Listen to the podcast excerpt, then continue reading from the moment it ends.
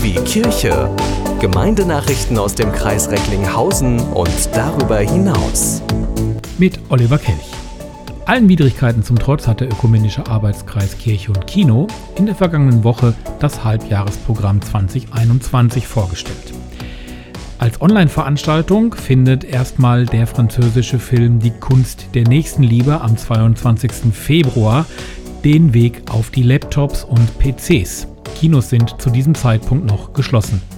Weitere Filme werden unter anderem sein Corpus Christi und Niemals selten. Da hofft man, dass diese im Cineworld in Recklinghausen laufen können.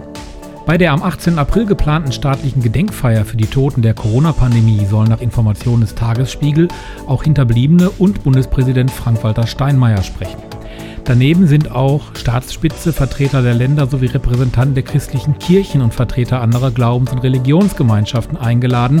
Die zentrale Gedenkfeier ist demnach im Konzerthaus am Berliner Gendarmenmarkt geplant.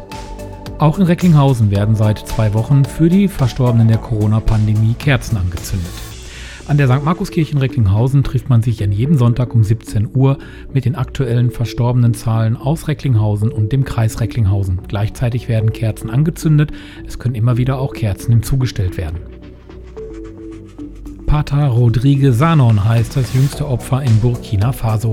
Der Priester war Ende Januar mit seinem Auto von Subayeguk auf den Weg nach Banfora, der Hauptstadt der Region Cascades im Südwesten des Landes, kam dort aber nie an.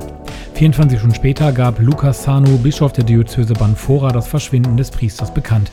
Ein Verbrechen galt als wahrscheinlich. Am nächsten Tag wurde Samons Leiche im Wald von Tomaseni gefunden. Wer hinter der Ermordung steckt, ist bislang nicht bekannt.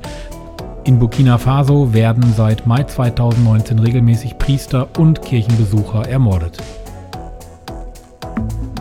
Sie wünschen tagesaktuelle christliche Nachrichten, das tägliche Evangelium oder möchten sich über unsere kommenden Themen informieren? Dann schauen Sie auf unserer Webseite vorbei www.kwkirche.de. Übrigens, Sie finden uns auch auf Facebook, Twitter und Instagram.